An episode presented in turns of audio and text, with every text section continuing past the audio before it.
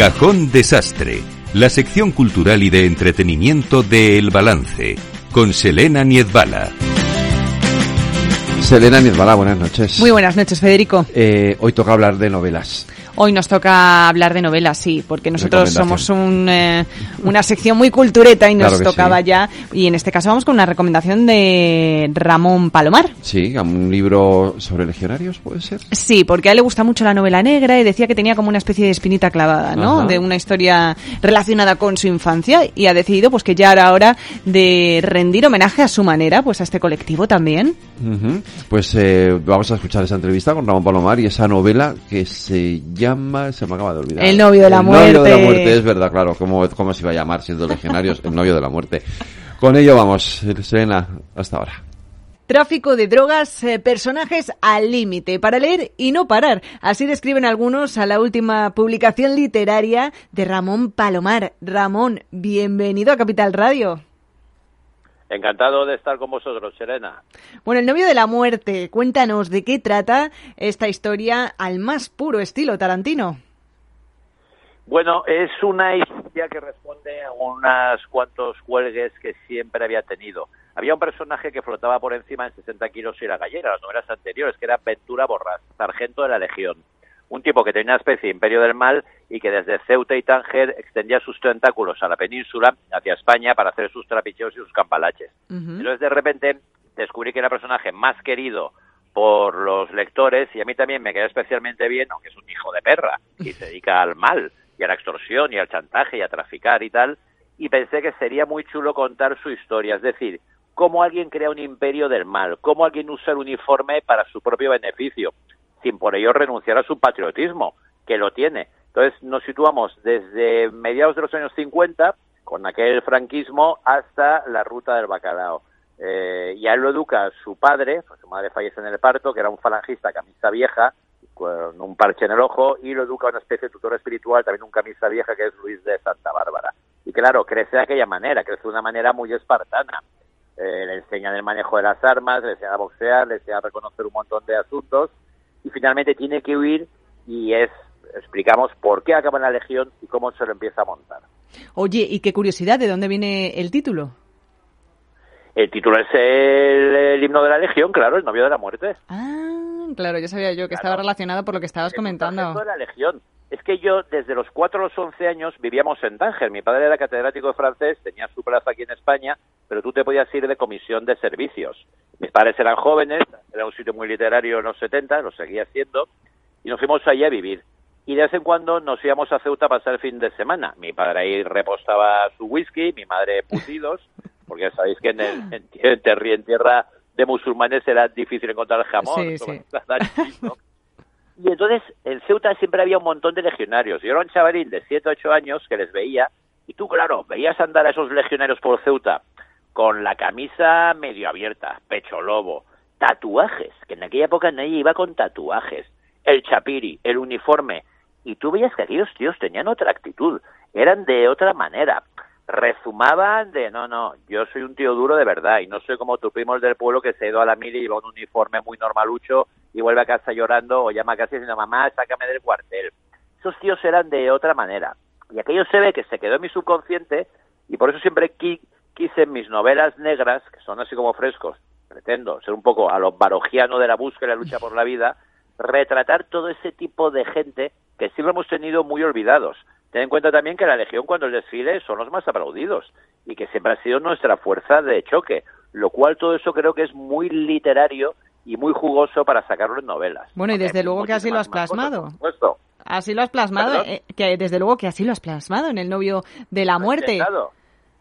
Oye, Ramón, ya que has hecho esa presentación, ¿no? Eh, un poco también autodescriptiva de, esa etapa tuya familiar, eh, Ramón Palomar, para quien no le conozca, pues he de decir, ¿no? Eh, sigo yo con esas presentaciones, que eres un filólogo que ha acabado escribiendo novela negra, entre otras cosas, porque también eres columnista en varios medios de comunicación, aunque para novela negra la que tenemos ahora montada. Sí, en, en, ABC, los martes y los sábados en ABC, en la contraportada y en las provincias de lunes a sábado. Claro. Y también tengo, pues, soy compañero vuestro de radio aquí en Valencia, en otra emisora, sí. que, te comentaba, digo Ramón, que para novela negra la que tenemos ahora mismo montada en España. Eh, aprovecho un poco también esa faceta tuya de columnista. ¿Qué te parece? Más que novela negra, me parece una novela de pesadilla, me parece una novela muy siniestra y muy de, fíjate, de bajada de pantalones total. Es decir, de alguna manera, aunque mis personajes en El novio de la muerte eh, se dediquen a lo que se dedican, que es a trapichear a lo grande, a matar cuando hay que matar, etcétera, es gente de honor. Tienen códigos morales. Eh, hay líneas rojas que nunca pasan. Es gente que cree en la lealtad, en la camaradería, en la solidaridad entre ellos. Y yo creo que asistimos en la vida real, por desgracia, a todo lo contrario. Asistimos a, a unos verdaderos eh, desarmados de cuello blanco que nos quieren vender una convivencia donde no la hay eh, y, creo que lo de la amnistía es de lo peor que le ha pasado a este país desde la transición. Yo formo parte de los que creen que nuestro Estado de Derecho puede estar en quiebra.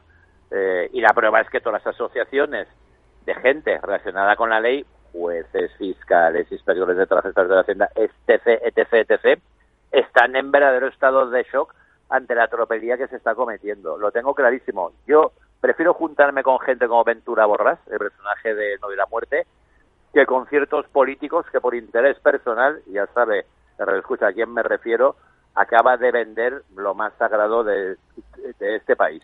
Bueno, desde luego que, mm, que la situación eh, es complicada, sobre todo teniendo en cuenta, a mí lo que más me preocupa, eh, eh, lo que más me preocupa como periodista, lo que estoy observando en este país, luego cada uno tiene su opinión y nosotros como medio de comunicación pues no entramos a juzgar eso, evidentemente, pero sí que es cierto lo, lo, quebradiza que está la sociedad española, la ideología y, también un poco ese fervor de la clase política que yo creo que ninguno en su posición está haciendo un, un favor a la ciudadanía. Lo único que, también se está alentando mucho por ambas partes es a seguir fomentando esa separación entre ideologías y, eso eh, sí que es algo que yo creo que, que también eh, hay que tratar. ¿eh? Es preocupante que, que al final se nos olvida que la clase política está para servir a los intereses de los ciudadanos y no se están respondiendo, yo creo, en, en ninguna de las partes. Pero como decimos, bueno, ese es el caso para los que os dedicáis también a, analizar.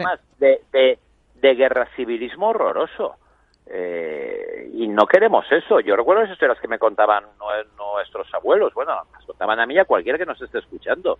Entonces, este tono guerra civilista y tal, yo creo que no nos conviene. Entonces, a ver si recuperamos todos la sensatez y, desde luego, exigimos eh, no convertirnos, no, no ir progresivamente hacia una argentinización. Yo creo que, en fin, que, que, que, por una vez está la sensatez y que por el interés personal y a cambio de siete votos, no se pueden cruzar tantas líneas. Es que es así de sencillo. Si a mí me da igual que gane la izquierda, que gane la derecha, que gane el centro, que gane quien gane, pero que haya una mínima ética. Creo yo, vamos, igual me equivoco, ¿eh? admito cualquier tipo de discrepancia. Bueno, hace poco has publicado también, Ramón, una columna en el diario ABC, hablando de la clase media. Fíjate, este es un concepto que me interesa mucho comentar porque está muy desdibujado en la actualidad. ¿Qué es la clase media? Sí, mira, pues yo me alegré porque sobre todo en las manifestaciones del día 12, que yo creo que aquí iba mucho más allá de cualquier ideología, simplemente había que salir a la calle para decir, oiga, que no se pasen tanto con nosotros. Me chocó ver, o eso me parece a mí, muchísima gente de clase media. Es decir, la clase media es todo aquel que se levanta temprano para levantar la presión de su horno, de su comercio, su carnicería, del taller mecánico. La clase media es ese profesor de secundaria de universidad que también cree en lo que está haciendo, es un docente con enorme vocación, o es ese médico que tiene que ver no sé cuántos pacientes todos los días, que tiene un sueldo realmente asqueroso.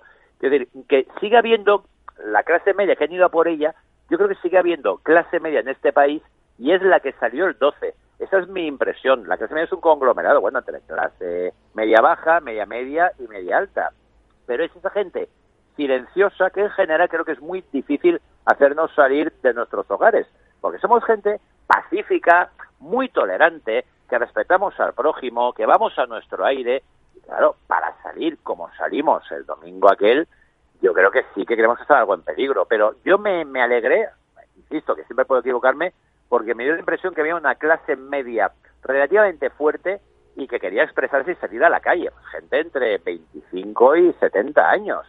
Y sobre todo, pues, cincuentones como yo, cuarentones y tal.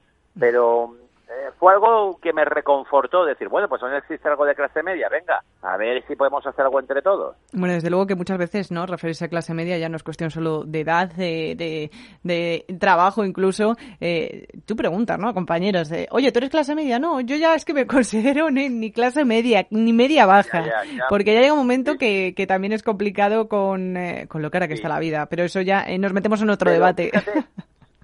Elena, yo, yo también creo que es una situación mental ser de clase media. Sí, mira, coincido, coincido mucho en eso. Yo creo que, que, es un concepto. Con, con, pudor, responsable, honesta. También iríamos por ahí, en la clase media mental, no solo con el poder de la cartera o la ajada que tengamos la cuenta corriente. Yo creo que la clase media también eh, es, en cierto modo, como dices, un sentimiento, ¿no? De pertenencia. Pero volviendo, vamos a volver a, lo nuestro, que al final eh, se nos va el foco, pero no puedo evitarlo. Muchas veces cuando tengo a, columnistas también, ¿no? Pues saber un poco eh, cuál es su opinión respecto a lo que pues acontece eh, en la actualidad que toca y la que te ha tocado a ti en este caso, Ramón, pues eso está. Pero cuéntame, ¿por qué novela negra y no otro género? Bueno, en realidad es una novela negra muy particular eh, porque aquí no se trata que hay un asesinato, hay un policía o una policía que tiene un trauma oculto y hay un psicópata muy espabilado y que también está muy de la olla pero es muy inteligente. Entonces, es el juego del gato y el ratón, a ver quién pilla a quién y el lector tiene que participar. Ah, pues creo que el malo es esto, el asesino es aquel, oh, es el mayordomo, anda, qué, qué, qué original. Lo mío es otra cosa.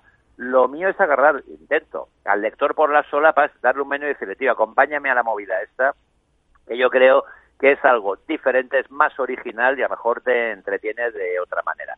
Ten en cuenta que todos formamos parte del pensamiento perezoso.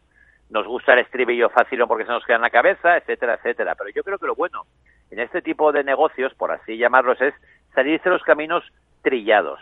Entonces, yo no, en 60 kilos no había ni un solo policía. Eran clanes de gitanos, clanes de mafiosos, etcétera. En la gallera solo había un policía que era mega corrupto y todo giraba en torno a la simbología de las peleas de gallos y tal, que hay un montón en España y son ilegales y en una pasta muy, muy cansa. Y en El novio de la muerte es la historia de alguien que como desde la nada empieza a crear un imperio del mal. Yo aquí propongo un viaje de otra manera. No me interesa el puzzle de, oh, vamos a ver si resolvemos esto. No, yo intento exponer personajes extremos que han vivido circunstancias muy especiales y que por eso son así y se dedican a buscarse la vida como pueden y como saben, es decir, asesinando, chantajeando, extorsionando y sacando provecho del horror. Pero insisto, siempre con un puntito de corazón. ¿Tú te acuerdas de Grupo Salvaje? De William Holden, la película de Peckinpah. Claro, los grupos salvajes son muy bestias, pero empatizas con ellos, te caen bien. Es decir, lo que me interesa siempre es sacar gente que en principio es chunga, pero que el lector me diga, joder, es un hijo de perra, pero me cae bien, no lo puedo evitar, me gusta ese tío, me gusta Aventura Borras del novio de la muerte. Bueno, eso ocurre mucho ahora, ¿no? Se está haciendo incluso en las películas, en, en el cine se está versionando, se está volviendo a sacar pues la clásica película de Disney, pero desde el lado del villano, de, del malo, porque sí que es cierto que tanto el oyente, el espectador, el lector, pues eh, tenemos esa cierta tendencia a veces a posicionarnos del lado de, del mal, del salvaje, como comentas Ramón. Pero ¿cuál es dirías que son esos esenciales? Somos clase media y somos muy buenecitos. Entonces, hacer clase media muy buenecitos y honraditos nos fascina todo aquel que funciona por la vida a su aire, con sus propias normas. Entonces, claro, sentimos un morbo especial, o como comentas tú, Serena, una especie de fascinación extraña, porque eso que de joder, este tío no paga impuestos, hace lo que le da la gana, vive su vida. Y yo tengo un horario, pago religiosamente mis impuestos, cumplo con mis obligaciones y en definitiva llevamos una vida morigerada. Por eso nos atrae la figura del malo, del malote. Y, Ramón, ¿cuáles serían esos esenciales, ya que tenemos a, ese protagonista, ¿no? La figura del malote para, pues, eh, para tener esa novela negra, ¿no? ¿Qué no puede faltar? ¿Los rasgos, me dices? Que, que digo, que cuáles serían esas características, ¿no? ¿Cuáles son los esenciales, digo, de una buena novela negra? Sí, sí. Sí, hombre, a ver, yo creo que aquí el patrón lo, lo crea Hammett con Sam Spade, Dashiell Hammett y luego eh, Raymond Chandler con Philip Mar Marlowe, con la gente que es lo que solía hacer Bogar en las películas. Tiene que tener un punto cínico, tiene que ser un tipo duro, tiene que ser un tipo de gatillo fácil, tiene que ser un tipo de pocos escrúpulos, pero luego dentro de todo eso hay una cierta ternura y una cierta, como decíamos antes, honradez sigue creyendo en la amistad, en la camaradería. y luego sigue creyendo en que hay que, que defender al débil frente al poderoso. Ellos, sobre todo, los personajes de, mis novelas, se enfrentan siempre a los, a los poderosos, porque ellos vienen de abajo. Entonces, claro, a ellos les resulta muy fácil humillar al, al que ya nace humillado, pero ellos han nacido así, han logrado superar eso y lo que les caracteriza y les da fuerza y convicción es que pueden enfrentarse al poderoso y van a ir a por el poderoso. Entonces, claro, tiene que tener toda una mezcla que agitas en la coctelera y lo disparas. Y luego, claro, también tiene un momentito para el amor, eso siempre, seas muy malo o no, siempre aparece alguien que te conmueve las entrañas y el corazón, por supuesto. Oye, ¿y dónde manda patrón, como has dicho? No manda gente rápida de reflejos, expeditiva e inteligente.